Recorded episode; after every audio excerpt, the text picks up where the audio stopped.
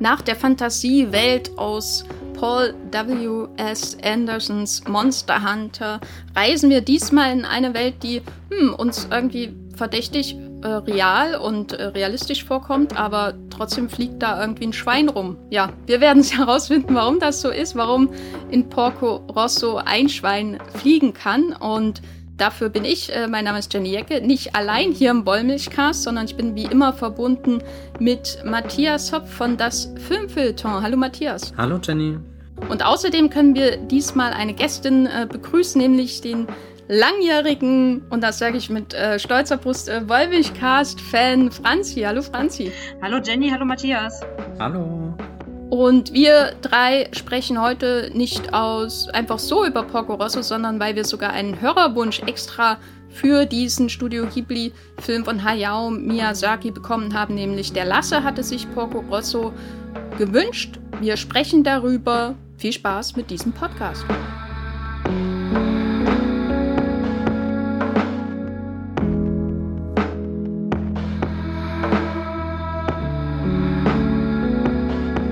Porco Rosso, Matthias, worum geht's in diesem Film? Ich glaube, du hast das schon ganz gut gesagt. Wir finden uns in einer Welt wieder, die gar nicht so unrealistisch auf den ersten Blick ist. Irgendwo so Ende der 20er Jahre. Aber das, was sofort ins Auge fällt, dass da ein Schwein eben rumfliegt.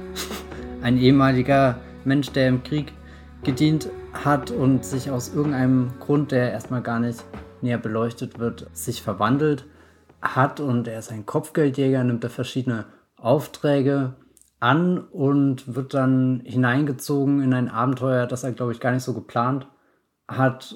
Ich weiß gar nicht, wie, wie weit man da noch weiter ausholen soll, weil, weil so komplex ist die Handlung von dem Film gar nicht. Da war ich gestern, als ich ihn geschaut habe, richtig überrascht, wie, wie geradlinig das alles läuft. Irgendwie ist, kommt ein Absturz, da muss die Maschine repariert werden und dann fährt er wieder an den Ort zurück, an, von dem er hergekommen ist. Aber ich glaube, dass Spannendste ist ja erstmal so die Welt, die wir da kennenlernen, oder?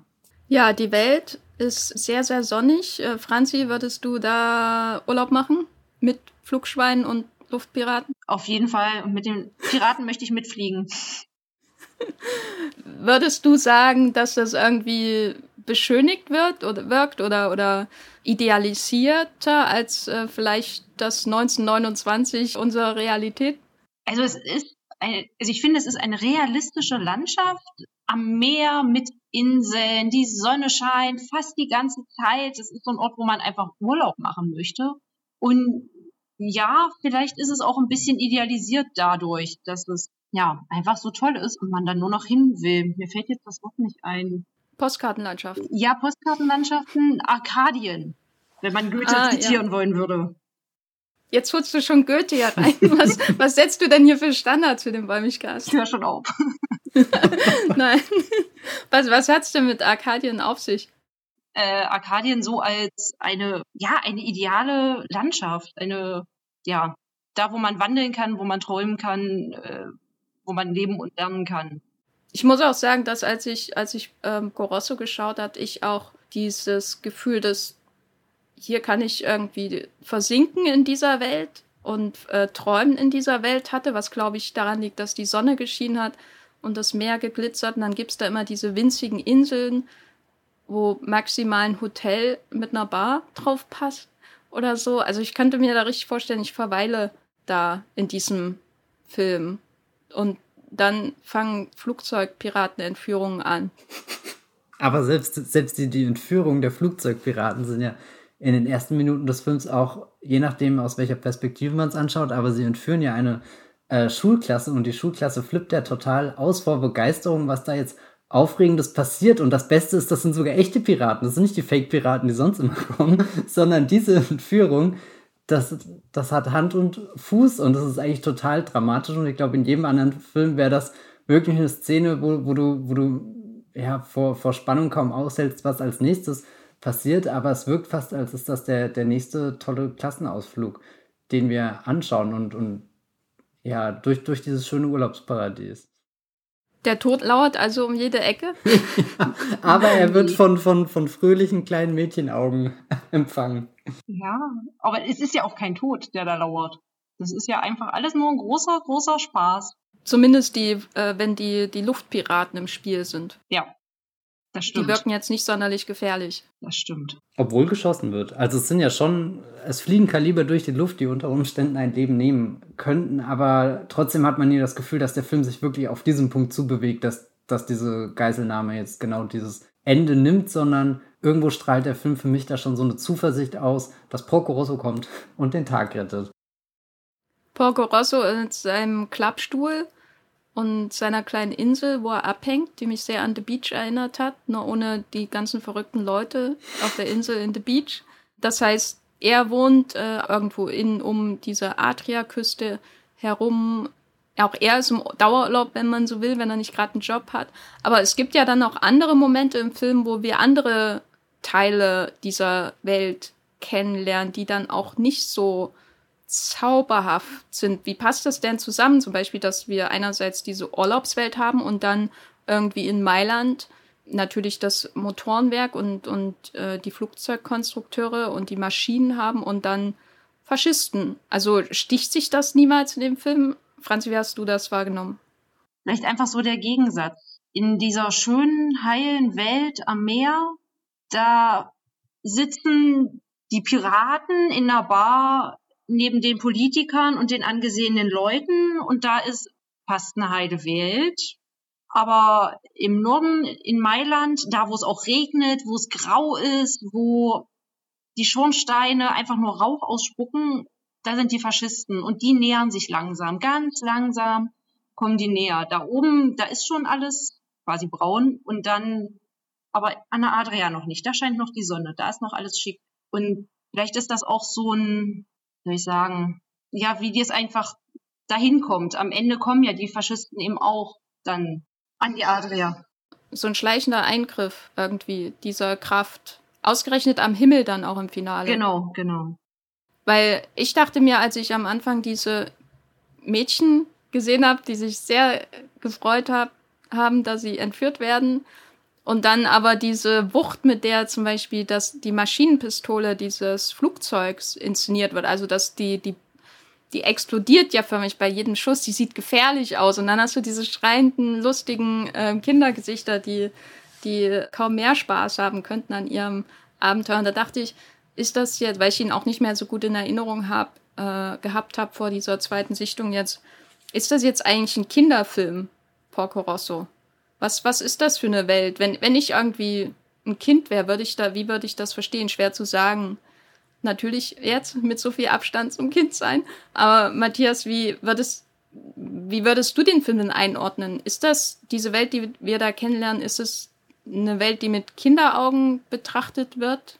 Also ich dachte zwischendrin, wenn ich den als Kind schon gesehen hätte, ich hätte den sehr geliebt, weil er irgendwie viele, viele tolle Einstiegspunkte gibt, glaube ich, wo man sich als Kind auch eher auf dieser, dieser Abenteuerseite wiederfindet und eher die Perspektive der, der Schulklasse einnimmt, als die von, keine Ahnung, dem, dem Schwein, was schon einen ganzen Krieg erlebt hat und weiß eigentlich, wie, wie grausam die Welt ist, die sich eben hinter dem Sonnenschein verbirgt. Was, was mir gestern immer aufgefallen ist, dass ich wirklich zusammengezuckt bin, wenn immer das Wort Faschist gesagt wurde. Weil ich glaube, das hätte ich als Kind nicht einordnen können, was das bedeutet, außer eben aus dem Kontext des Films heraus, dass es offenbar die Bezeichnung für irgendwas Böses ist, für irgendeine große Macht, die sich da so schattenmäßig drüber stülpt. Und, und ich glaube, was man als Kind da sehr wahrnimmt, ist wirklich dieses, dieses Ankommende, was ihr da schon beschrieben habt. Als ich den Film jetzt nochmal geschaut habe, hatte ich oft das Gefühl, dass all diese Menschen in diesem Paradies leben, aber insgeheim wissen, dass, dass es so, so, so borrowed time irgendwie ist. Also, dass, dass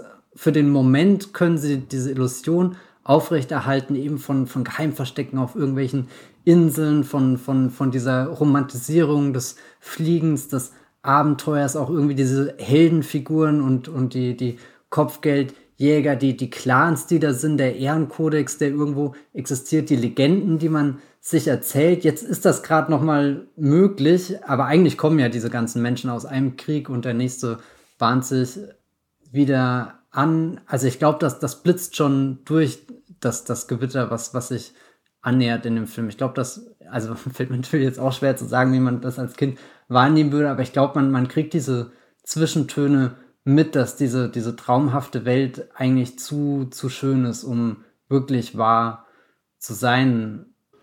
Ja, ich hatte auch manchmal das Gefühl, dass hier jemand ganz viele Abenteuerfilme aus den 30er und 40er Jahren gesehen hat und jetzt seine eigene Version davon macht. Und die sind ja häufig auch irgendwie leicht zu schauen. Und ich meine jetzt nicht Casablanca, der uns, glaube ich, allen mehr oder weniger in den Sinn gekommen ist beim Schauen dieses Films.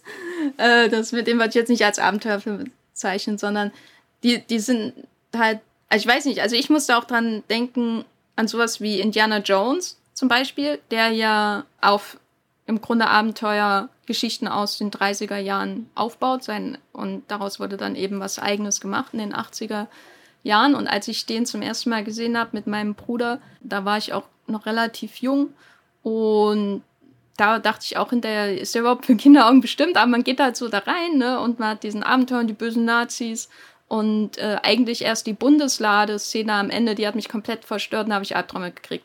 Aber sonst war alles gut bei dem Film. Und dieser Umgang mit den Nazis in Indiana Jones, da muss ich äh, auch dran denken bei diesen Mailand-Sequenzen. Nur ist es hier, glaube ich, in Porco Rosso seltsamerweise noch ernster als in Indiana Jones.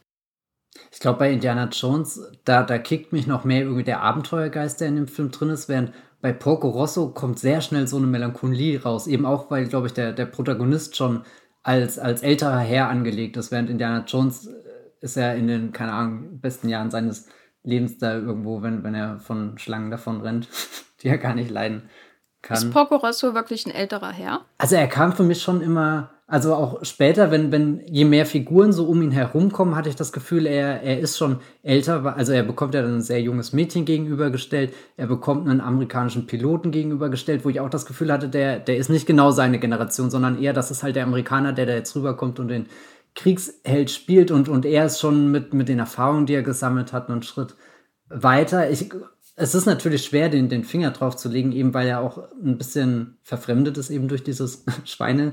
Gesicht kann man ihn nicht direkt neben die anderen menschlichen Figuren stellen, aber ich habe da schon immer eher so einen, keine Ahnung, ich will jetzt keine Alterszahl nennen, aber schon eher jemanden gesehen, der, der sehr viel erlebt hat und auch sehr viel erlebt hat, worauf er nicht stolz ist und halt jetzt eher so sich auf den, den letzten Akt seines Lebens zubewegt.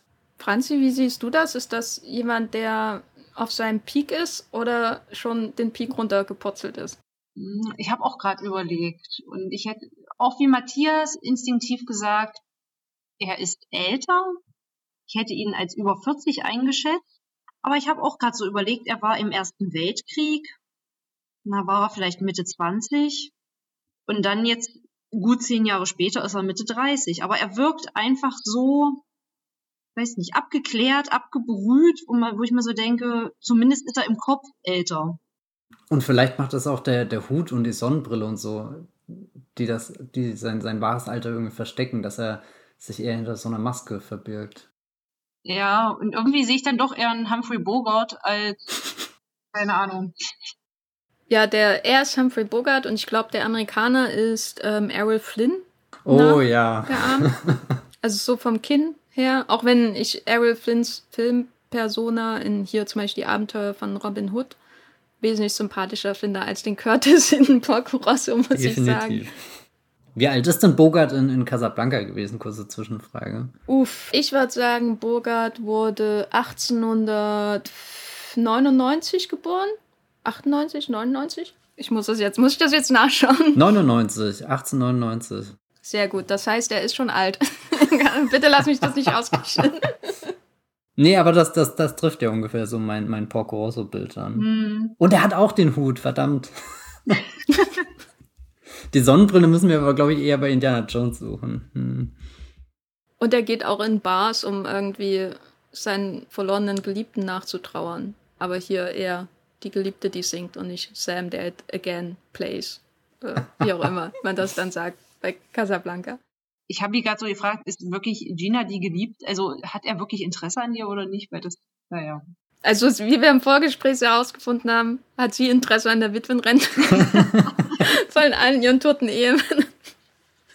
Das ist Tatsache, damit müsst ihr, liebe HörerInnen, jetzt leben. Fans von Porco Rosso.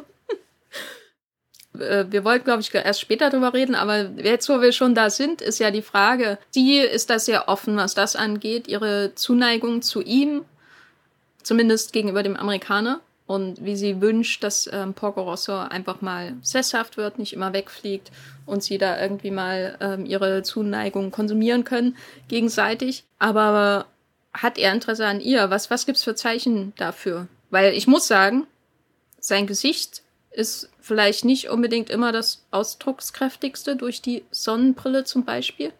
Es wird ja auch viel verborgen. Also ich sehe von seiner Seite aus nicht wirklich Interesse. Ich habe das Gefühl, es ist eben so eine Zuneigung. Das ist von seinem Freund die Frau, der Freund, der jetzt tot ist. Und da ist eine Verbundenheit da durch die Vergangenheit. Eine Freundschaft. So habe ich das von seiner Seite empfunden. Und bei ihrer Seite, sie zeigt es ihm gegenüber nicht. Sie äußert es ja dann gegenüber Curtis, dass sie auf ihn setzt. Und bei ihr habe ich aber eben auch so das Gefühl, dass die Vergangenheit das verbindende Element ist. Und ich mich einfach wirklich frage, ob das Liebe ist oder einfach nur eine, die Erinnerung an eine Liebe. An etwas, was sie zurückhaben möchte. Das ist so mein Eindruck bei ihr. Und das heißt, dass er im Grunde so ein Ersatz ist für die verlorenen Männer in ihrem Leben oder sie ist auf ihn projiziert, was sie früher mal als äh, unschuldige Liebe und Freundschaft irgendwie miteinander alle die ganze Freundesgruppe geteilt hatten. Jetzt ist nur noch er übrig. Das heißt, Laser, mit laserartigem Fokus wird das auf ihn projiziert, obwohl er selbst eigentlich gar nicht so wichtig ist. Ja, ist so mein Gefühl bei ihr. Weil ich das, also vielleicht hat sie auch tiefere Gefühle, aber das kommt bei mir nicht an. Irgendwie dadurch, dass das immer so mitgesagt wurde, dass sie eben ein paar Freunde waren. Dann gibt es bei den einen Flashback, wie die beiden zusammen auf dem Flugzeug sitzen, als, weiß nicht, Teenager gefühlt. Aber das ist auch irgendwie so wie eine schöne Erinnerung. Und wie gesagt, für mich fühlt sich das alles an wie eine Liebe aus Erinnerung. Irgendwas holen, also aus der Vergangenheit zehren und nicht aus dem, was jetzt ist. So fühlt sich für mich an. Und weil sie ja eben auch darauf setzt, dass er sich dann ja, zur Ruhe setzt.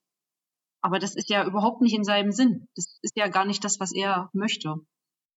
Ich wollte jetzt eigentlich zuallererst widersprechen, aber ich finde eigentlich den Gedanken sehr interessant, dass die beiden irgendwie gefangen an ihre Erinnerungen sind. Ich hatte mir, also einerseits, wir haben ja ganz kurz schon diesen Flashback erwähnt, der hat mir schon einen sehr deutlichen Hinweis gegeben, dass da Gefühle zwischen den beiden sind. Und ich hatte immer beim Schauen auch den Eindruck, dass sich da jetzt zwei Menschen begegnen, die sich halt auch nur noch einander haben. Also so die äh, China wird ja auch von sehr vielen anderen Piloten umgarnt, aber keiner von diesen Männern teilt halt diesen, diesen, diese, diese, das, was sie in ihrem Leben durchmachen. So, da, da ist ja irgendwie Porco Rosso der Einzige, mit dem sie da reden kann. Und dann wirken sie manchmal auch fast schon so wie so, so Dinosaurier oder, oder, oder Figuren, die aus einer anderen Ära übrig geblieben sind in dieser neuen, sich wahnsinnig schnell verändernden Welt. Und da hatte ich auch irgendwo dann das Gefühl, dass die Beziehung auch, oder, oder, ja, äh, wie sage ich das am besten,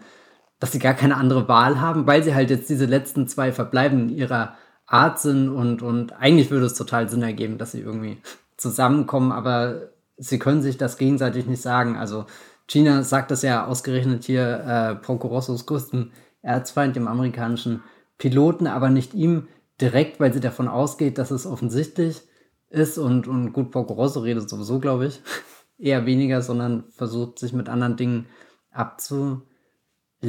Aber ich habe da schon immer was gespürt, dass da irgendein Band zwischen denen existiert. Ich weiß nicht, ob es eine, eine astreine Liebesgeschichte ist, aber vielleicht sogar irgendwas, was Größeres, was sie zusammenschweißt in dieser Welt, egal was außenrum passiert werden, wird immer irgendwo in den beiden eine Sehnsucht sein, auch wenn, wenn Paul Grosso am Ende definitiv nicht derjenige ist, der einen Schritt vorwärts geht. Das ist dann schon eher China, die, die da aktiver wird und, und sagt, na gut, äh, dieses Warten und Warten und Warten und vielleicht merkt sie dann, ja, okay, vielleicht reicht das Warten nicht, sondern ich muss einen Schritt auf ihn zugehen, aber Porco Rosso, weiß nicht, ist zu sehr in, in ja, fast schon so, so eine, so Selbstmitleid auch irgendwo gefangen.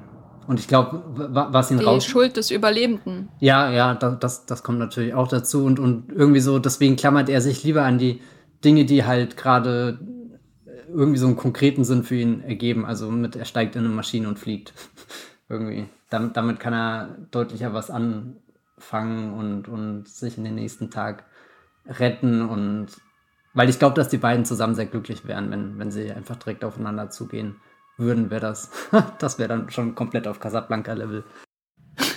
Also ich glaube, wenn ich gestern nach dem Schauen jemand gefragt hätte, ist das Liebe, hätte ich gesagt, ja, ja, ja, äh, ähm, jetzt muss ich natürlich nachdenken. Und was ich in dem Zusammenhang spannend finde, auch dieser Gedanke, dass sie irgendwie durch ihre gemeinsamen Erinnerungen verbunden werden und dass das irgendwie so wie Liebe aufgeladen wirkt. Aber ist es am Ende Liebe? Hm, unklar. Ist diese, also ist ihr, ihr, ihre Insel, die ja wirkt wie so eine Oase oder so ein etwas, was aus der Zeit gefallen ist. Also ich musste manchmal an ähm, Themyscira oder wie diese Insel von Wonder Woman heißt, denken, wo, wo die Realität einfach dran vorbeiläuft. So. Und nicht, niemand äh, von außen kann die sehen. Also wenn man dieses, diese Insel von ihr sieht, wo die mit den Mauern drumherum, das wirkt ja selbst schon, als hätte sie sich da in ihren eigenen, in ihrer eigenen Welt, in ihren eigenen Erinnerungen so ein bisschen abgeschottet, so wie so ein verwunschenes Schloss, äh, wo dann die Prinzessin ewig jung ist, während die Welt draußen rum weitergeht. Natürlich kann man sagen, so die ganze Adria drumherum wirkt auch sehr, sehr hübsch. Aber von, man, wie wir ja schon gesagt haben, äh, da zieht was heran, da zieht eine Veränderung heran. Und ich glaube, selbst wenn das nicht irgendwie so, so waschechte Liebe ist, was, was ich mir durchaus vorstellen kann, weil die Figuren sind so überhöht oder so, dass ich mich manchmal gefragt habe, äh, interessiert er sich eigentlich so für die Nuancen von Liebe oder so, oder geht es nicht sowieso um was ganz anderes? Und selbst wenn das am Ende nicht Liebe ist, ist es doch diese dieses Gefühl, dass da was verloren ist, diese, was er hier festhält in dieser Zeitblase, völlig überhöht. Fokus natürlich dann auf, auf ihre Insel, wo sich alle treffen und wie, wie wer auch schon gesagt hat hier, äh, alle möglichen Leute können da zusammenkommen ohne Probleme an diesem Ort, so wie Rick's Bar in Casablanca. Naja, außer wenn dann Nazis kommen. In Casablanca. Und dann wird die Marseillaise gesungen. Ich hatte den ganzen Film immer das Gefühl, das ist, da ist so eine Melancholie von dieses Gefühl, dass da was verloren gegangen ist, eine Zeit, ein und so. Und das findet sich, finde ich, bei ihrer Figur am stärksten, wie auch dieses Gefühl, was den ganzen Film für mich belebt hat, bei ihrer Figur irgendwie so kristallisiert, dass sie da in ihrer kleinen, in ihrem kleinen Märchenschloss mitten im Wasser wohnt und ihre ihr Leben weiterlebt mit ihren Gefühlen, als wären irgendwie die Zehnerjahre nie vorbeigegangen. Vielleicht als wäre der Krieg nie weitergegangen oder so, sowas in der Art. Ja, ich fand ihn ziemlich traurig, ehrlich gesagt. Die Welt von gestern. Ja, Stefan Zweig, schönes Buch. Ungewöhnlich, dass man so ernst werden kann, wenn man über Porco Rosso spricht. Aber so ist es. Mhm. Ähm, vielleicht müssen wir noch mal über das Schwein sprechen. Weil wir haben ja schon über sein Alter so ein bisschen spekuliert und sein Innenleben natürlich, aber ich finde es schon spannend, wie kommt man von der Idee, jemand wird in ein Schwein verwandelt irgendwie, zu dem Aussehen von diesem Schwein speziell. Wie, was sagt uns vielleicht auch das Aussehen dieses, äh, dieser Figur in dem Animationsfilm über ihn aus und diesen Status, äh, wo, er, wo er sich im Leben befindet? Also er hat einen Schnauzer, das finde ich schon eine große Charaktereigenschaft. Ich weiß nicht genau, wie ich die beschreiben würde, aber es gibt ihm schon so, so einen gewissen Charakter oder, oder rückt ihn da in so ein Ding hinein. Ich weiß es nicht. Er wirkt sehr gemütlich in allem, was er tut. Also ich weiß jetzt nicht, ob das die Natur eines Schweines ist, dass man sich nicht besonders eilt. Ich habe ehrlich gesagt noch nie ein Schwein rennen sehen. Aber ich habe auch noch nicht so viele Schweine in meinem Leben gesehen. Aber meistens steht er ein Schwein schon gemütlich irgendwie da und, und grunzt ein bisschen und guckt und manchmal sieht es sehr eklig aus und manchmal sehr putzig. Und also er sieht jetzt definitiv nicht eklig aus. Ich würde jetzt aber auch nicht sagen, er sieht besonders putzig aus, aber er bringt so was Knuddeliges mit, was ja auch in anderen Miyazaki-Figuren drin ist, die, die ein bisschen fantastischer sind. Also zum Beispiel der Totoro wäre ja, glaube ich, da der allererste. Der, der könnte ja in einem anderen Film, könnte das eine Monstergestalt sein. Die, die dich nachts aufschreckt, die aus dem Wandschrank rauskommt und für puren Terror in der Nacht sorgt, dass du nie wieder in deinem Leben schläfst, aber nie dieser Totoro ist ja dann einfach nur die, die schönste Kuscheldecke, die du dir vorstellen kannst. Oder selbst in äh, hier Spirited Away gibt es doch diesen, diese, diese geisterhafte Erscheinung, ich glaube, dieses Ungesicht oder wie das genannt wird, Und das ist eigentlich auch sehr gruselig, aber ich fand, das hatte immer eine sehr beruhigende Präsenz in dem Film und, und sehr viel nehme ich da auch bei von, von Porco Rosso mit irgendwie. Der, der gibt einem das Gefühl, dass man durch diese Welt navigieren kann. Also schon allein dadurch, dass er mit seinem Flieger so äh, top fliegen kann. Aber ja, ich weiß nicht, ich mochte das immer, wenn er im Bild war. Er hat, hat so eine, so eine Calming-Präsenz irgendwie. Franzi, denkst du, dass er die Sonnenbrille aufhat, damit man nicht in seine Augen das Tor zur Seele hineinschauen kann? Ja, ich habe, als äh, ich euch jetzt den letzten, weiß nicht, drei Minuten zugehört habe, habe ich so hin und her überlegt und mir, mich gefragt, inwiefern er quasi selbst die Macht hatte, sich zu einem Schwein zu machen, um eine Maske aufzuhaben, damit man ihn nicht mehr erkennt. Der, wer er eigentlich dahinter ist, war so ein Gedanke. Und was mich eigentlich als zwei Punkte, die mich irritiert hatten, waren, dass er als erstes erstmal, dass es wirklich nur der Kopf ist. Ich war total irritiert, dass er normale Hände hat. Das hatte mich am Anfang irgendwie, bin ich nicht mehr klar gekommen, weil ich gedacht habe, es ist einfach ein Schwein. Aber nein, es ist nur der Kopf. Und dann hat er wirklich auch noch Schweineohren. Das hatte mich auch so ein bisschen irritiert, die er ja sonst eben immer unter dem Hut versteckt. Genau, und von daher ist auf jeden Fall die Sonnenbrille etwas, um sich zu verstecken. Wie du eben so schön sagtest, dass man nicht in seine Seele gucken kann. Gleichzeitig ist die Sonnenbrille ja auch was, was man mit Menschen assoziiert. Und das ist dann wieder sowas, wo das aus dem Grotesken Äußeren, was ist ja wirklich grotesk, also äh, wie, wie Matthias schon sagte, in einem anderen Film wäre das irgendwie ein Terry Gilliam Monster zum Beispiel oder so. Und das groteske Äußere wird dadurch nochmal so ins Menschliche gerückt, aber gleichzeitig, wie, ja, wie du auch gesagt hast, das ist, ist maskenhaft. Und ich finde die Idee sehr schön, dass, dass, weil wir ja uns dann sowieso am Ende fragen, ja, wo, wo ist denn jetzt die Auflösung des Zaubers? Ähm, wer war das denn überhaupt? Was, Plot, bitte erkläre dich, so in der Art. Die Idee ist sehr schön, dass er sich selbst im Grunde das Schweinegesicht gegeben hat, äh, wie auch immer das dann aussehen würde. Ja, aus verschiedenen Gründen er versteckt. Das ist eine, ein Moment oder eine Möglichkeit, sich vor der Welt zu verstecken. Äh, Emotionen kann man verbergen hinter der Sonnenbrille. Oder aber eben die Idee äh, könnte man, der könnte man auch folgen, dass ja, dass, dass der Krieg ihm vom Menschsein selbst entfremdet hat und er deswegen diese Form angenommen hat oder ja, oder, oder meine Deutung nach unmittelbar nach Schauen war, dass das immer so ein Zeichen dafür ist, dass er sich nicht damit auseinandersetzen will, was im Krieg passiert ist. Auch diese, es gibt ja einmal dieses Foto, wo sein Gesicht durchgestrichen mhm. ist. Ich weiß nicht, das ist so ein gewalttätiger Moment, den assoziiere ich immer nur mit angehenden Serienkillern in Filmen oder so, mhm. wenn das passiert.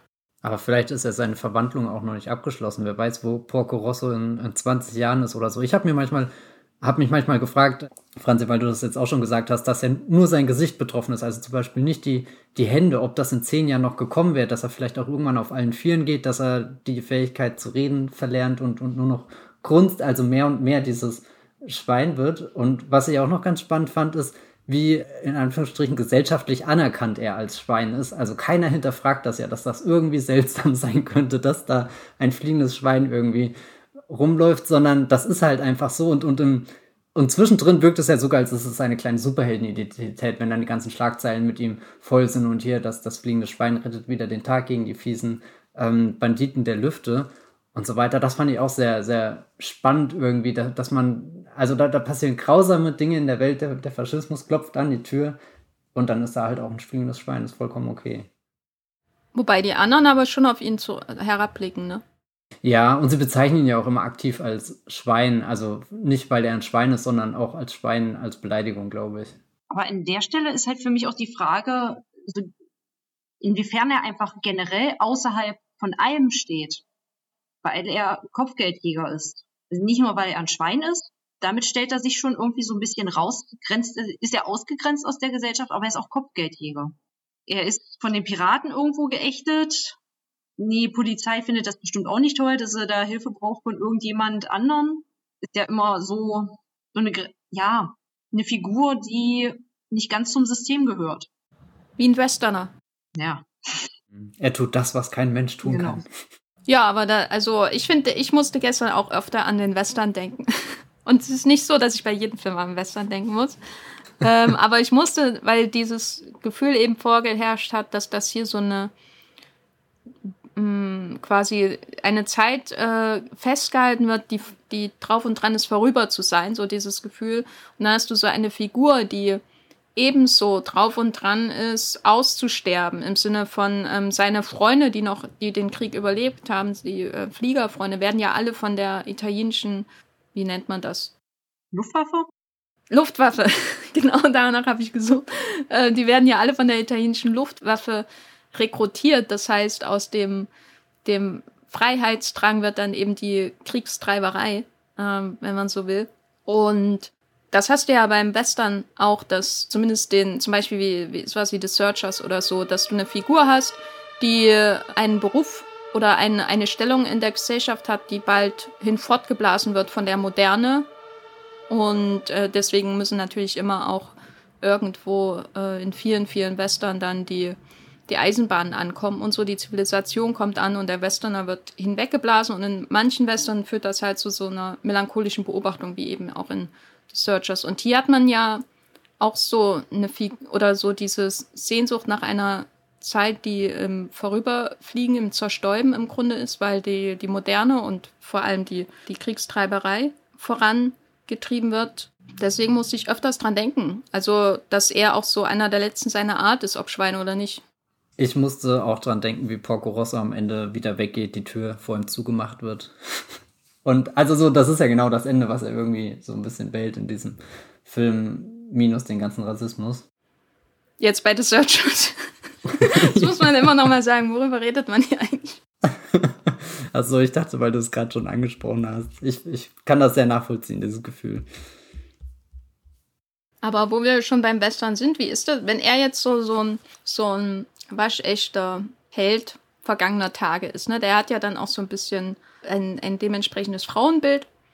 Was werden ihm denn für Frauen gegenüber oder, oder hingesetzt, mit denen er sich äh, umgeben muss, mit denen er zusammenarbeiten muss? Über Gina hatten wir ja schon gesprochen, aber Fio, Fio, was ist Fio für eine Frau? Das ist eine unglaublich moderne Frau, gefühlt noch nicht mal 20, die in den USA eine Ausbildung gemacht hat zur, keine Ahnung, Maschinenbauerin und die ist einfach stark. Eine starke Frauenfigur, die weiß, was sie will, die machen kann und die aber auch merkt, sie muss sich in dieser Welt der Männer erstmal beweisen und zeigen, was sie kann und dass sie eben nicht nur wie nicht nur aus Anführungszeichen, aber Gina ist so die Bardame, die auch noch singen kann und die Bar betreibt, die von allen Männern angehimmelt wird und das will Fio gar nicht. Die will machen und die will zeigen, dass sie was kann und sie will sich beweisen und ähm, die will nicht über Äußerlichkeiten reden, sondern über das Machen. Und sie weiß, dass sie was kann. Und in dem Sinne gibt sie dann eben auch Porco Rosso Kontra und sagt eben so, ich habe jetzt hier was gebaut und ich komme jetzt mit. Punkt. Keine Widerrede. Und er ist dann, äh, ja, okay, na gut, dann machen wir das jetzt so. Lernt er was daraus? Äh, er lernt, lernt auf sie zu vertrauen. Also er ist ja vorher eigentlich wirklich so der Einzelgänger-Typ. Er macht sein Ding, ja, er kommt dann mal in Ginas Bar vorbei und dann unterhalten sich über alte Tage, aber auf einmal hat sie, ja, wie so ein Sidekick ist dann Fio auf einmal. Und sie unterstützt ihn und sie macht und sie kramt und sie hilft ihm. Und er lernt es anzunehmen. Und auch in gewisser Weise auch für sie mit einzustehen am Ende für den Kampf, weil er ja auch diesen Kampf gewinnen muss und will, damit Fio nicht Curtis heiraten muss. Ja, ich, ich war auch absolut begeistert von Fio habe mich dann gefragt, warum macht man nicht extra noch einen Film über sie, weil sie ist awesome. Mhm. ähm, weil man auch so selten Frauen sieht, die als Expertin in so technischen oder naturwissenschaftlichen Berufen, insbesondere technischen Berufen, dargestellt werden und wie sie da für ihrem Board äh, steht und die Flügel skizziert und sie über den Neigungswinkel von den Flügeln sprechen. Also da war ich wirklich im Himmel. Ja, und dann noch die Gruppe von Frauen, die das Flugzeug bauen, wo aber auch wieder so ein realistischer Hintergrund so angedeutet wird, weil die Männer äh, in dieser Zeit der wirtschaftlichen Krise alle davon gezogen sind, sind noch nicht in den Krieg gezogen, das kommt natürlich später dann. Das spielt ja 1929, also Weltwirtschaftskrise, kündigt sich an, ähm, die Männer finden in ihrer Heimat keine Arbeit, müssen weg, die Frauen bleiben übrig und machen Bolognese und Flugzeuge. Ist das eine Utopie oder ist das eigentlich nicht viel mehr niederschmetternd, was wir hier sehen? Also ich bin da eigentlich schon eher auf der niederschmetternden Seite. Also so gerade gerade dieser Satz, wo, wo so durchklingt, warum sind das denn jetzt, also so Porco Rosso würde ja am liebsten rebellieren mit was? Frauen bauen meinen Flieger. Und dann sagt ihm ja, oder, oder das erste, was er Fio so brillant macht, ist ihn äh, dieses, äh, dieses Argument, was er zuerst gegen sie bringt, ja dann umzudrehen und dann zu sagen, naja, ich, ich habe zwar jetzt nicht so viel Erfahrung, aber guck mal, du warst doch damals auch nicht ganz anders und bist mit deiner Intuition irgendwie zu diesem Superflieger geworden und, und so ist das bei mir auch. Und, und dann so, so nach und nach merkt man irgendwie, wie, wie diese, keine Ahnung, Spitze der Weiblichkeit immer weiter zu ihm vordringt, ihn irgendwie in seinen Vorurteilen überrumpelt, was er aber auch dann irgendwie so, so, all diese Frauen in diesem Film schaffen was Unglaubliches. Also entweder, keine Ahnung, konstruieren sie Schiffe oder, oder bauen dann diese Schiffe und diese Schiffe sind sogar so gut, dass man den nächsten Kampf gewinnen kann. Also so immer einen Schritt weiter, einen Schritt vorwärts, während, während alle männlichen Rollen ja entweder damit besetzt sind, dass sie verschwunden sind, dass sie sich bekriegen, ja, das sind eigentlich die zwei.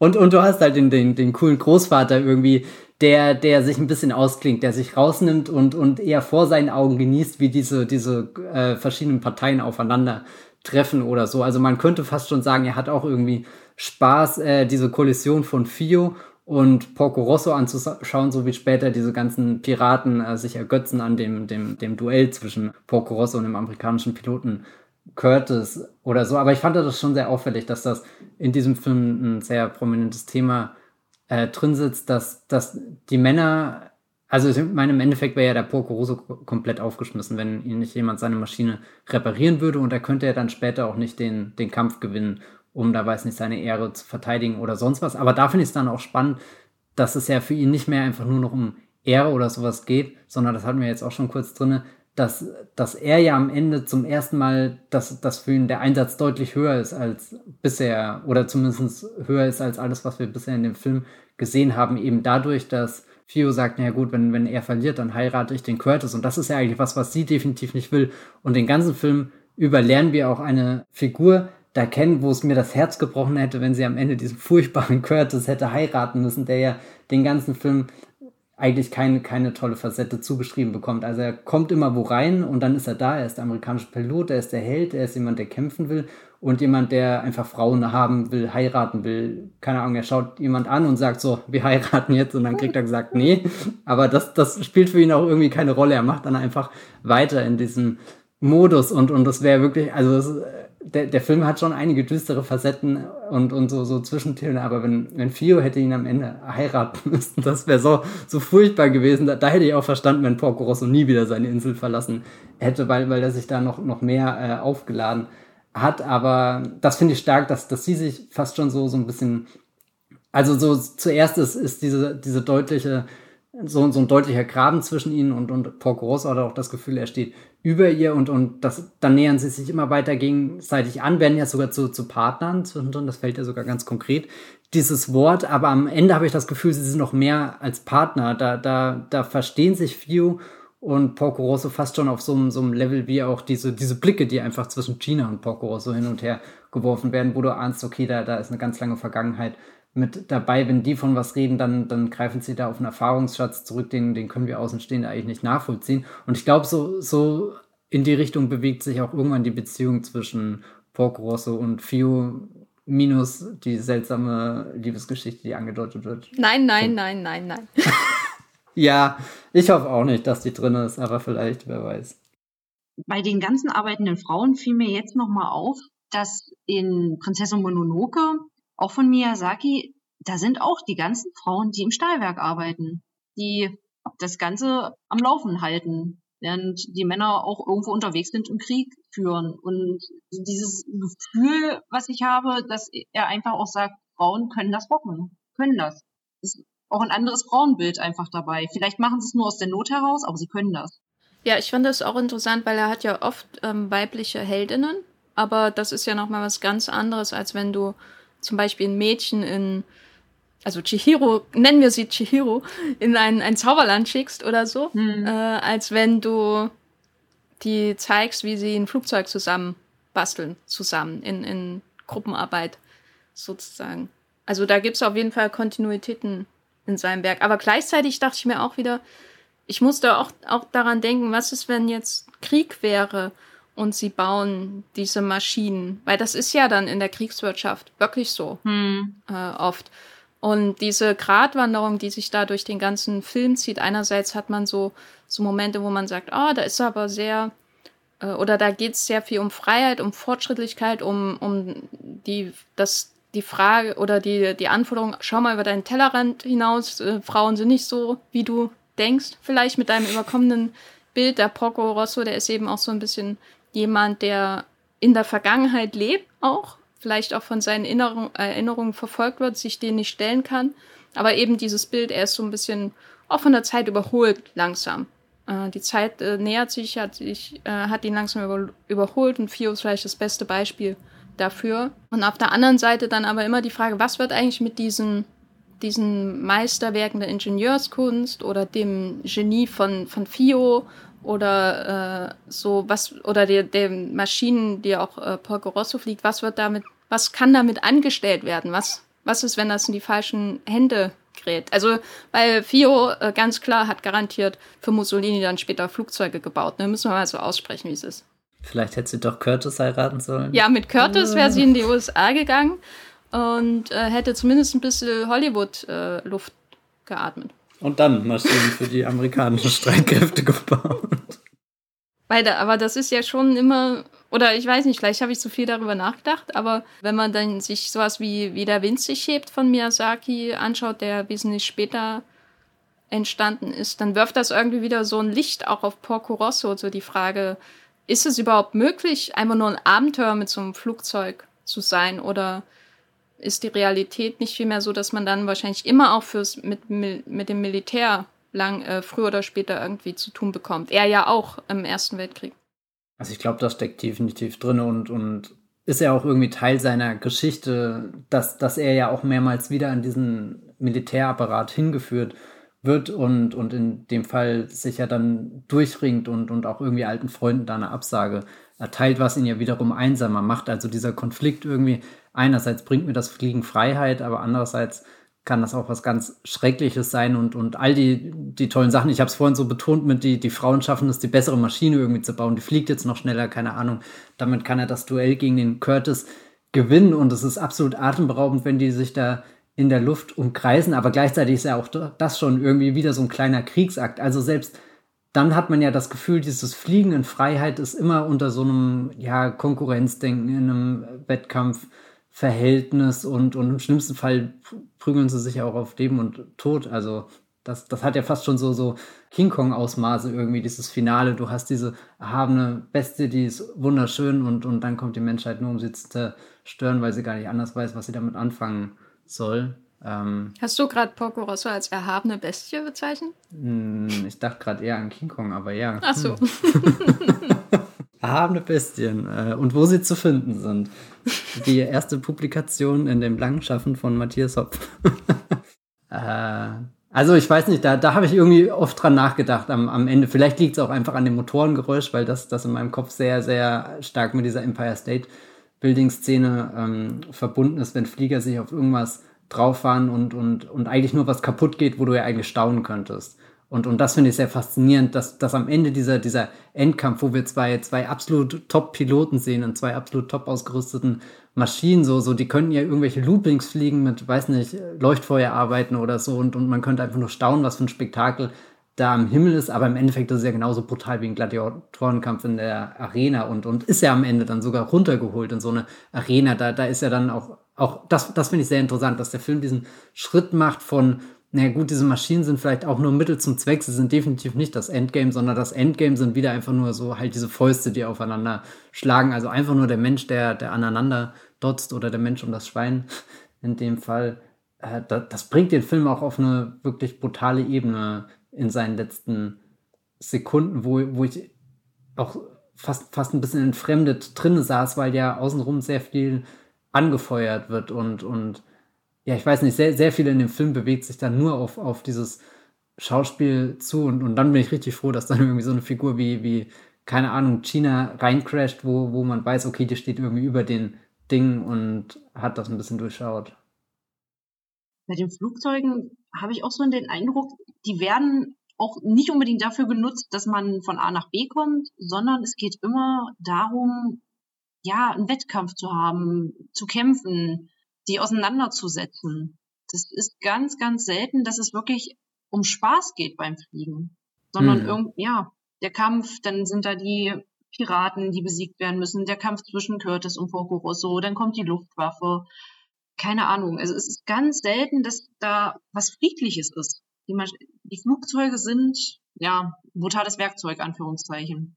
Ist das Problem in der Welt von Porco Rosso vielleicht, ich meine, sie sieht wunderschön aus, aber im Endeffekt ist ja auch alles entdeckt. Also all diese Abenteuer, die sie erleben können, sind ja vielleicht auch nur vorgespielt, weil egal wo der Porco Rosso hinfährt, selbst sein, sein kleines Inselversteck, wo du das Gefühl hast, das war so der letzte Fleck auf der Karte, der noch nicht erkundet wurde, stellt sich am Ende heraus, nee, das ist kein, kein sicherer Hafen, in den er zurückkehren kann, sondern die ganze Piratenbande hat sich schon in dem Zelt äh, versteckt und es war offenbar gar kein Problem, da für sie hinzukommen. Also dass da, da auch vielleicht durch das Fliegen so, so das letzte Klammern an diesen Gedanken von irgendeiner Freiheit, von irgendeinem Abenteuer, wo es einfach nur ums Entdecken geht, da, das, das können wir eigentlich nicht länger aufrecht erhalten, sondern früher oder später müssen wir halt gegeneinander kämpfen, um noch irgendwas daraus äh, zu ziehen. Ich weiß nicht, da wird der Film echt sehr schnell düster, will ich eigentlich gar nicht, weil ich mag ihn sehr. Aber ja, aber ist ja kein Problem, wenn er düster ist. Nee, äh, ist kein Problem. Und andersrum frage ich mich auch, äh, dieser Gedanke von, ich meine, wenn man zurückschaut in die Geschichte des Entdeckens, und klar ist da überall Abenteuer, aber ich glaube, die Geschichte erzählt ja auch oft genug, dass das Entdecken schnell eine Eroberung oder irgendwas anderes umschlägt und dann bist du ja auch schon wieder in was Negativem. Also vielleicht ist das ja auch so, so, so ein Kernproblem von all dem drinne, dass, dass der Start immer was, was wirklich Aufregendes, was Fantastisches ist, wo wir, wo wir eben an diesen Punkt des Staunens kommen, egal ob das jetzt äh, Seefahrt oder, oder eben Raumfahrt oder was auch immer ist oder dann hier eben die, die Flieger und die Maschinen, die gebaut werden, aber dass früher oder später, dass das so ein unausweichlicher Konflikt ist, dass man sich entscheiden muss, wofür setzt man das Ganze ein. Und, und da leistet ja der Poco Rosso lange Zeit dann doch irgendwie Widerstand, dadurch, dass er versucht, dieser, diesem, diesem Schatten des Faschismus zu entkommen, dem, dem Schatten der Militärmacht, die sich annähert, die seine Freunde alle verschlingt, wie so, eine, so ein großes Ungeheuer. Na, ich hatte manchmal das Gefühl, dass das Fliegen, dass er im Fliegen über sich hinaus wachsen kann. Und das über sich hinauswachsen, worüber er da hinauswächst, ist dieses, ähm, ich muss mich jetzt gegenüber einem anderen Mann zum Beispiel beweisen oder so. Oder ich muss dem jetzt zeigen, was ich für ein geiler Flieger bin. Oder ich muss ihnen einfach äh, den Schädel zu Brei schlagen oder so, damit äh, mein neuer Technik-BFF nicht mit dem verheiratet wird oder so. Also dieses, diese Dinge des Bodens, die den, die Luft infizieren irgendwie, ne? Dieses Ideal ist aber trotzdem da, dass man es schaffen kann, als Flieger sich so weit von den Dingen des Bodens zu lösen, dass man so in so einen Zen-Zustand kommt. Weil oft, wenn er, wenn er einfach nur fliegt, wenn er wirklich mal fliegt, um irgendwo hinzukommen, oder weil er gerade geflohen ist oder so und dann so ein Sonnenuntergang entgegen oder so fliegt. Dann hat entwickelt der Film so eine Schönheit in der Naturdarstellung zum Beispiel oder auch in der Bewegungsdarstellung. Also es gibt ja diese eine Szene, wo er, wo er irgendwo hin will und dann äh, fliegt die, fliegen die Wiesen ja. und die Hügel unter ihm hinweg. So wunderschöne, wunderschönes Bild. Da habe ich das Gefühl, da, da löst er sich von allem, was, was das Negative mit den Menschen und vor allem den Männern assoziierte am Boden ist hm. und ist nur noch in seinem Zen-Moment der Buddha, der lang genug unterm Baum sitzt und dann äh, den, den Nirvana-Zustand erreicht. Nun gut, er kommt dann immer wieder zurück im Gegensatz zu Buddha, aber ich denke schon, dass da ein Ideal da ist. Ich denke schon, dass das Fliegen nicht automatisch immer letztendlich dazu führt, dass man jemand die Fresse schlägt. Oder mit, mit äh, Werkzeug bewirft, was auch eine sehr äh, lustige Szene war. Das ist dann ja eben der, der, der, der Punkt, wo er eine Entscheidung treffen muss, ja. Aber einmal führt ihn das Fliegen ja noch viel weiter. Und zwar in einem Flashback, der ganz zentral ist natürlich für den Film. Äh, und zwar der Flashback zurück in äh, die Zeit des Ersten Weltkrieges, wo man sieht, wie seine besten Freunde abgeschossen werden. Ich habe mich dann äh, herumgetrieben und gelernt, dass Italien und äh, Österreich-Ungarn ab 1915 in einem Krieg verwickelt waren, weil Italien äh, die Ländereien von unter anderem Dalmatien, also was heute so auch Kroatien ist und die Adriaküste von Kroatien äh, äh, haben wollte. Die wurden äh, Italien versprochen von der äh, von den Alliierten oder der Triple Entente. Äh, ich habe sehr viel Zeit bei Wikipedia heute verbracht, äh, weil ich, jetzt, ich war mir gar nicht mehr sicher, äh, wie, was, was hat das denn jetzt eigentlich ähm, mit der Realität des Ersten Weltkriegs zu tun? Gegen wen fliegt da eigentlich? Auf welcher Seite hat Italien zu dem Zeitpunkt eigentlich gekämpft? Weil das war im Ersten Weltkrieg ein bisschen komplizierter als im, im Zweiten. Und dann gibt es diesen Flashback, wo man das sieht und wo diese Realität des Krieges, des Ersten Weltkriegs auf einmal umkippt in eine Szene, die eher einem Traum gleicht oder wo der Film, der Märchenelemente hat, auf einmal komplett Märchen wird. Matthias, wie, wie würdest du das einschätzen, diese Jenseitsszene?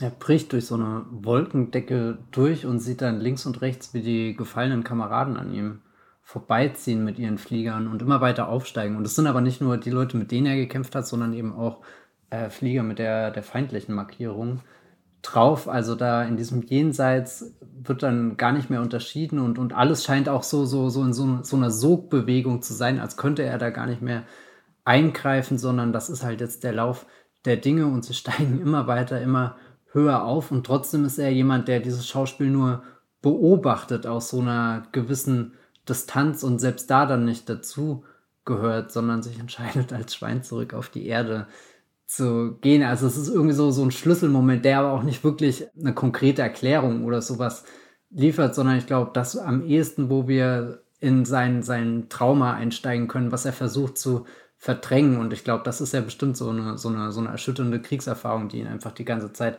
beschäftigt, was er da auf dem Schlachtfeld erlebt hat und wie ohnmächtig er da teilweise war, obwohl er ja offenbar so ein Fliegerast ist und so eine gute Maschine hat, aber trotzdem zu viel gesehen hat, was an ihm vorbeigezogen ist. Also vermutlich sowohl auf dem Schlachtfeld als auch dann hier kurz vor dem Tor zum Himmel beziehungsweise zur, zur Hölle, je nachdem, ähm, aus welcher Perspektive man das anschaut. Und, und er kann ja einfach nichts dagegen tun. Also er ist ja auch ein bisschen eingefroren in so einem Zustand. Ich weiß nicht, ich muss bei diesen Szenen immer oft an den letzten Harry Potter-Film denken, wenn äh, sich Harry und Dumbledore nochmal auf Gleis 9 3 Viertel begegnen und du hast das Gefühl, du bist an so einem vertrauten Ort, aber er sieht auch völlig befremdlich aus. Also halt auch nicht echt, sondern sehr, sehr strahlend und sehr weiß. Und das wären ja dann hier in dem Fall auch irgendwie die, die Wolken, der Himmel. Da kann ich ja nicht mal sagen, irgendwie da, da ist gerade schönes Wetter, sondern es ist, ist einfach nur dieses Weiß da. Und, und das finde ich immer faszinierend, wenn sich ein Film in so einem Raum auffällt, den du nicht wirklich definieren kannst, wo, wo, wo du aber trotzdem merkst, da, da bleibt gerade ein bisschen Zeit stehen und, und, und das wird irgendwas, so, so ein Schlüsselmoment, wo die Figur was Kathartisches erlebt. Wobei ist es wirklich Katharsis?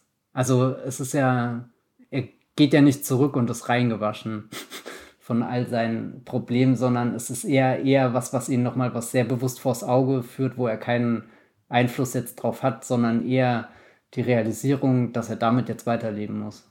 Wobei wir das Zurückgehen ja eigentlich gar nicht sehen. Sehen, geil, oder? ja, stimmt. Ja, das sage ich jetzt einfach nur, weil, weil der Film geht ja weiter. ähm, also, oder, oder wir wissen ja zumindest, dass er irgendwie wieder zurückgekommen sein muss von diesem Ort, an dem er sich da befunden hat, weil er ja noch lebt, viele Jahre später, wenn dann die Haupthandlung von Porco Rosso spielt. Na, ich habe mich gefragt, ob das überhaupt passiert ist oder ob er das alles nur geträumt hat, weil er zu wenig Sauerstoff hatte. Aber das ist natürlich so, ja. eine sehr ähm, profane Erklärung einer ähm, wunderschönen, traurigen Szene, wo, wo er die, die Nachwelt im Grunde sieht und aus irgendeinem Grund nicht aufsteigt. Hat mich auch an A Matter of Life and Death erinnert von äh, Michael Powell und Emmerich Pressburger. Aber ich hatte den Film gar nicht mehr so gut in Erinnerung und ich dachte dann, gibt es hier wirklich keine Erklärung, warum er so aussieht, wie er aussieht? Äh, ich dachte, das kommt jetzt in diesem großen Flashback. Hatte, hattet ihr auch das Gefühl beim Schauen? Ja, ich hatte irgendwie das Gefühl, das könnte damit zusammenhängen, aber der Film gibt nie eine Antwort. Macht er einfach nicht. Hättest du gern eine gehabt? Einerseits ja, andererseits kann ich auch mit der Unsicherheit leben, weil sowieso nie thematisiert wird. warum das jetzt so ist und wann das passiert ist und wieso es passiert ist. Es ist einfach so und es wird von allen akzeptiert und von daher ist es im der Filmwelt absolut okay, dass es nicht thematisiert wird, dass man die Verwandlung nicht sieht.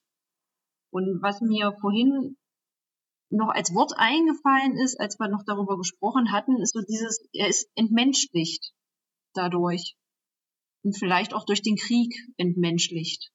Und auch diese Nahtoderfahrung, so wie würde ich es jetzt mal bezeichnen, und wenn es auch nur, Anführungszeichen, Traum war, der ihn äh, geprägt hat.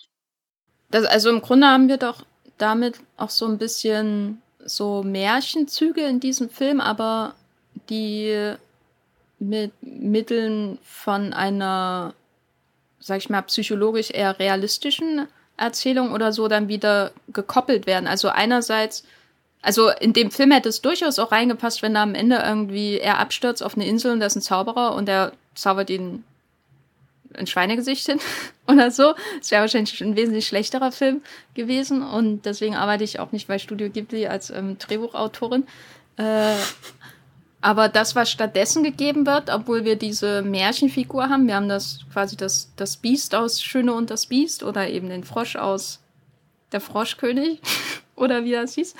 Obwohl wir diese Figur haben, die irgendwie einen, in Anführungszeichen, Zauber hat und davon, es wird ja auch im Film vom Zauber öfter gesprochen, bleibt das so offen, dass wir im Grunde eher gedrängt sind, so psychologische Motivation für diese Verwandlung zu finden. Ich finde auch angenehm, dass wir jetzt nicht direkt sagen, das ist was, was ihm angetan wurde oder was er sich selbst angetan hat. Ist ja beides möglich. Und ich glaube, das, das wäre ja deutlich eindeutiger, wenn, wenn einfach wirklich dieser fremde Zauberer dann, dann käme. Und, und ich glaube, das würde den Film auch deutlich kleiner machen, wenn es dann irgendwie so ein Quest wäre auf, naja, der arme Porco Rosso muss jetzt wieder schauen, dass er zurück zum Menschen verwandelt wird oder irgendwie so. Jetzt muss ich an so einen Shrek-Film denken, wo es ja auch die ganze Zeit darum geht. Wobei, ich glaube, wenn wir in, in der Shrek-Geschichte wären, dann, dann würde er erkennen, dass es auch nicht schlimm ist, auszusehen wie ein Schwein. Das ist ja aber vielleicht dann auch wirklich was, was bei Porco Rosso mitschwingt. Diese Frage mit, er hat sich ja scheinbar ganz gut arrangiert damit, dass er jetzt ein Schwein ist und vielleicht jetzt nicht nur das Schwein, was, was hier halt jetzt diese, diese, diese Merkmale im Gesicht aufweist, sondern auch vielleicht das Schwein in den Charakter Zügen, wie man das jetzt auch immer interpretieren will. Aber ist, ist dann der, oder, oder was ich mir jetzt gerade frage, ist die, die äh, Porco Rosso-Identität mit dem Schweinskopf, ist das für ihn eine, äh, eine Maske, weil er vor was davonläuft, oder ist das ein Bekenntnis, weil er anfängt, was zu akzeptieren? Oder beides wahrscheinlich? Wird auf beides tippen. Ein eben die Vergangenheit, das, dass ich das Gefühl habe, dass er ein Trauma hat und eben so dieses, dass ich den Eindruck habe, dass er sich irgendwo bewusst auch aus dieser Gesellschaft zurückzieht, sich abseits stellt.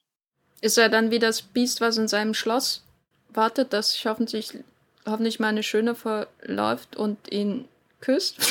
ich weiß nicht mehr, was in dem ja, Märchen passiert. Ja, das Schlimme bei dem Märchen ist, dass dann immer ne, die Prinzessin kommt und den Prinzen erlöst auf irgendeine Art und Weise. Und das bei Poco Rosso nicht passt. Ich glaube nicht, dass er erlöst werden will. Und ich glaube auch nicht, dass das durch eine Prinzessin funktionieren würde. Oder irgendeine Frau. Kann er erlöst werden? Fühlt sich gerade so, also, nee, fühlen ist ein doofes Wort, aber mein spontaner Gedanke ist nein, er kann sich nur selbst erlösen. Aber das wäre, würde auch nicht passen. Also ich finde das eigentlich eine schöne Weiterentwicklung, weil der Film ja Märchenelemente enthält, aber auch viel von der Realität der, des Jahres 1929 und von der Realität des Lebens als Kriegsveteran überraschend viel dafür, dass es halt um ein Schwein am Ende des Tages geht.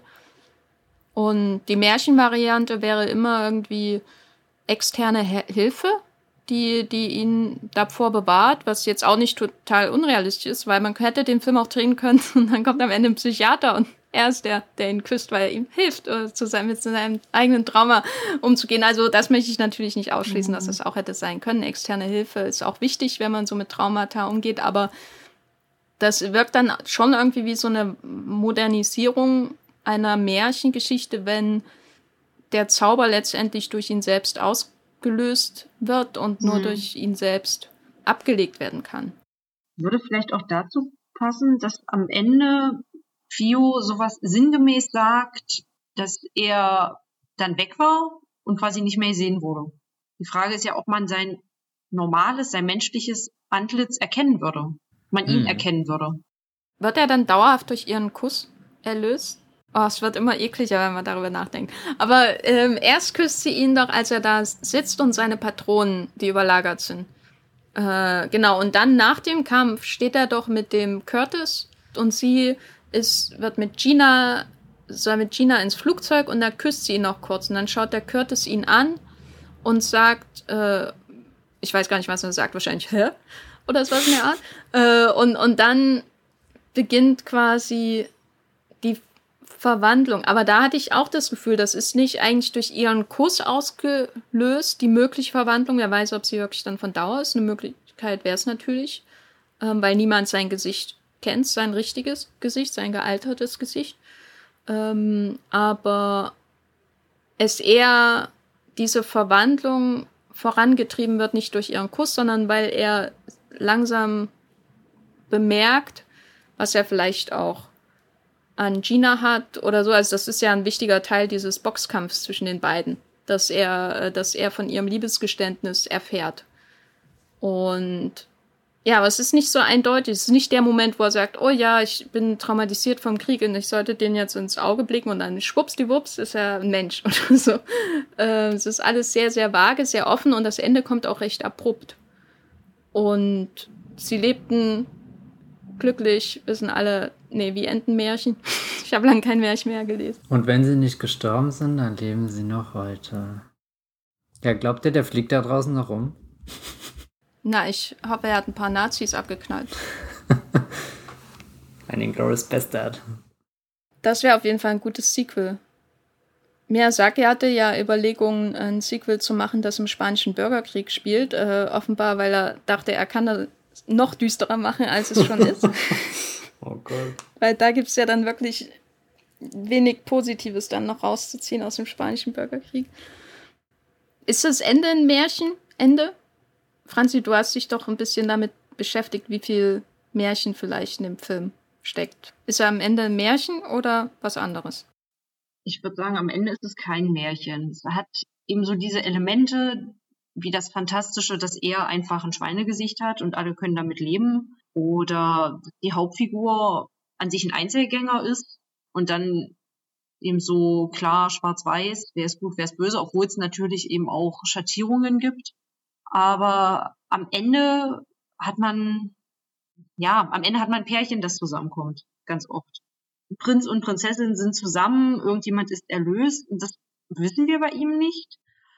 Die einzigen, die dann quasi zusammenkommen, sind Gina und Fio, die dann beste Freundinnen werden.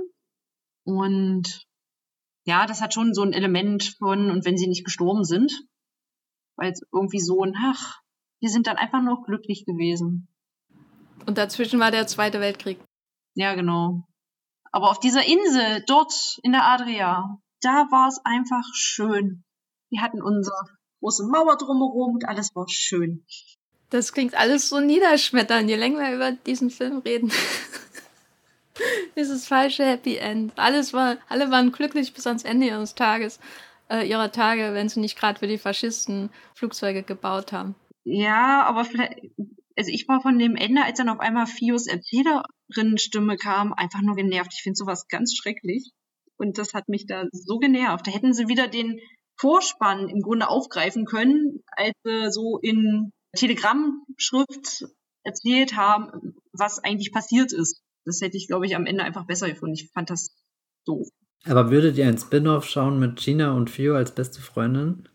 Ja. ich weiß nicht, was passiert da. Mm, also ich glaube, die Gina, die sitzt auf einem Riesenhaufen Geld. Ich wollte gerade sagen, sie hat die Ressourcen, damit Fio coole Schiffe bauen kann, aber es eben nicht für die Faschisten tun muss. Das ist vielleicht dann doch irgendwie ein Hoffnungsschimmer, dass das Fio jemanden gefunden hat, der ihre Talente erkennt und da ganz auf ihrer Seite steht und sie quasi dazu befähigt, sich noch mehr selbst zu verwirklichen. Dass irgendwas in diesem Film nicht in die düsterste Richtung womöglich es geht. Fio wird dann Poco Rosso 2 oder wie? Die weibliche. Fio, Fio mm. hat ja im Grunde all das Zeug dazu, um die Hauptfigur in Wieder winzig hebt zu werden. Ich glaube, der wäre auch besser mit ihr. Nein, ich, ich werde mir auf jeden Fall einen Spin-off mit den beiden anschauen. Ich wüsste auch nicht genau, worum es geht, außer ich möchte gerne mehr über die Einkommensverhältnisse von Gina wissen und wie viele geheime Dinge sie noch in, hinter ihren Bücherschränken versteckt mhm. hat, abgesehen von Morse-Geräten äh, und so weiter und so fort. Weil das wirkte schon ein bisschen, als wäre da schon das Zeug dazu da, um sowas wie eine Resistance oder so aufzubauen, was sie da alles versteckt hat. Mhm. Mhm. Gegen die Faschisten. Also sie doch Prinzessin Leia. Finde ich auch eine schöne Idee, ja. Ähm, habt ihr noch was, was ihr zu Porco Rosso unbedingt besprechen möchtet? Also ich möchte, glaube ich, für alle, die den Film jetzt noch nicht äh, gesehen haben, aber jetzt aus dem Podcast mitnehmen, wie, wie unfassbar düster das alles ist, eigentlich doch betonen, dass ich den gestern Abend an einem sehr warmen Tag geschaut habe und, und mich einfach habe gleiten lassen in diesem Film. Also so, so so sehr die Abgründe zum Vorschein kommen, die so eine Flugmaschine oder was auch immer mit sich bringt. Ich bin da schon durch diese Inseln, über diese Inseln geschwebt und, und habe mich wirklich verloren in dem Film. Und, und ich glaube, da, das, das würde ich gerne euch doch noch ans Herz legen, dass ihr nicht nur mit dieser Perspektive schaut mit, oje, oh was schwingt da alles im Hintergrund mit, sondern ich glaube, er funktioniert auch auf, auf so einer ganz unschuldigen Ebene irgendwo, bevor es dann sehr schnell sehr düster wird. Also ich finde, es einer meiner Lieblings-Ghibli-Filme, gerade weil er so unglaublich düster ist und melancholisch und traurig teilweise und weil dann trotzdem irgendwie eine Gruppe von Schulmädchen einfach komplett drauf abgeht, dass sie gerade entführt werden. Das ist einer meiner Lieblingsmomente in allen Ghibli-Filmen und ähm, die Verweigerung, alles zu erklären, ist wirklich was, was mich äh, beeindruckt, gerade weil er eine recht einfache Erzählung zu haben scheint, die eigentlich nach einfachen Erklärungen am Ende auch schreit für das, was Porco Rosso befallen hat, damit er so aussieht, wie er aussieht.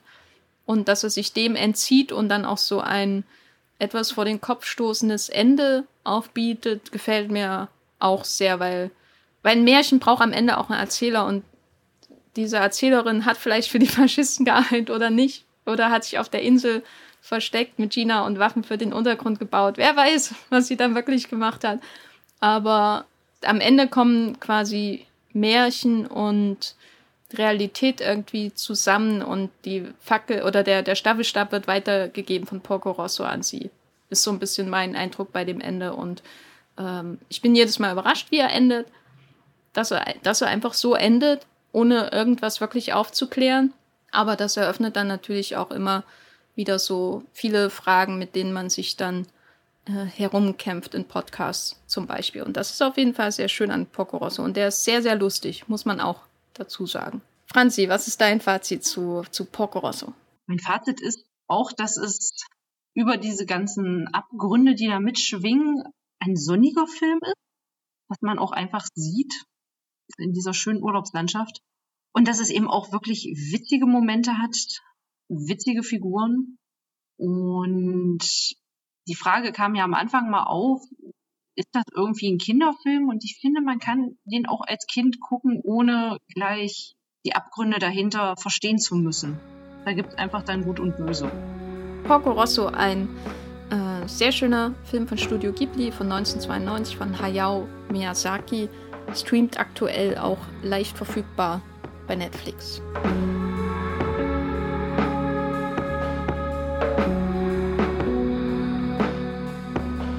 Wir können uns an dieser Stelle nochmal bedanken bei Lasse, dass er diesen Film vorgeschlagen hat, weil ich glaube, ich wäre sonst nie drauf gekommen, dass wir über ausgerechnet über Porco Rosso reden, auch wenn man, wenn wir gesagt hätten, reden wir doch über einen ähm, Studio Ghibli-Film, hätte ich wahrscheinlich eher an Totoro oder Ponyo gedacht oder naja, die anderen Filme halt. Das ähm, wandelnde Schloss. Ja, eigentlich an alle anderen, außer Porco Rosso oder an die Filme von Isao Takahata. Also da, da bietet sich ja ganz viel an. Und äh, es ist trotzdem ein Film, der natürlich ganz viel auch Stoff gibt, sage ich mal, um, um drüber zu reden, viele, viele Facetten eröffnet. So, Matthias, wo bist du im Internet zu finden, um äh, Facetten äh, zu öffnen, worum, äh, worüber auch immer? Meine Facettenöffnungstätigkeiten könnt ihr auf Twitter verfolgen. Da bin ich als Bibelbrooks oder Matthias Hopf unterwegs, der Bibelbox mit 3e geschrieben. Oder ihr könnt Dinge lesen von mir in meinem Blog, dasfilmfeuilleton.de. Da ist zum ersten Mal seit geraumer Zeit mal wieder ein Text von mir erschienen. Es hat sich aufregend angeführt, all die WordPress-Updates einzuspielen, die sich da seit Monaten angestaut haben. Oder wie immer könnt ihr auch von mir Sachen auf Movieplot lesen. Franzi, wie war deine erste, ist das deine erste Podcast-Erfahrung? Ja, es ist meine erste Podcast-Erfahrung und es freut mich, dass ich sie mit euch machen durfte. Hat mir sehr viel Spaß gemacht. Warst du sehr aufgeregt? Am Anfang schon, aber dann ging's. Ich bin auch jedes Mal aufgeregt. Naja, vor allem, weil ich immer denke, hätte ich mich nicht vorbereiten müssen? Ach nee. Mal schauen, wie das wird. Ich finde es äh, war auf jeden Fall ein sehr erhellender, ein sehr schöner Podcast über Porco. Osso, danke an Lasse für den Vorschlag. Und wir hören uns beim nächsten Mal wieder. Tschüss. Ciao. Tschüss.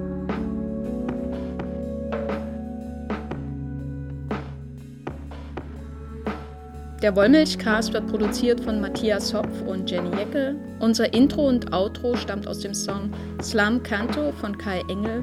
Ihr könnt den Podcast bei allen gängigen Apps abonnieren und wir freuen uns über Kommentare und Bewertungen bei iTunes.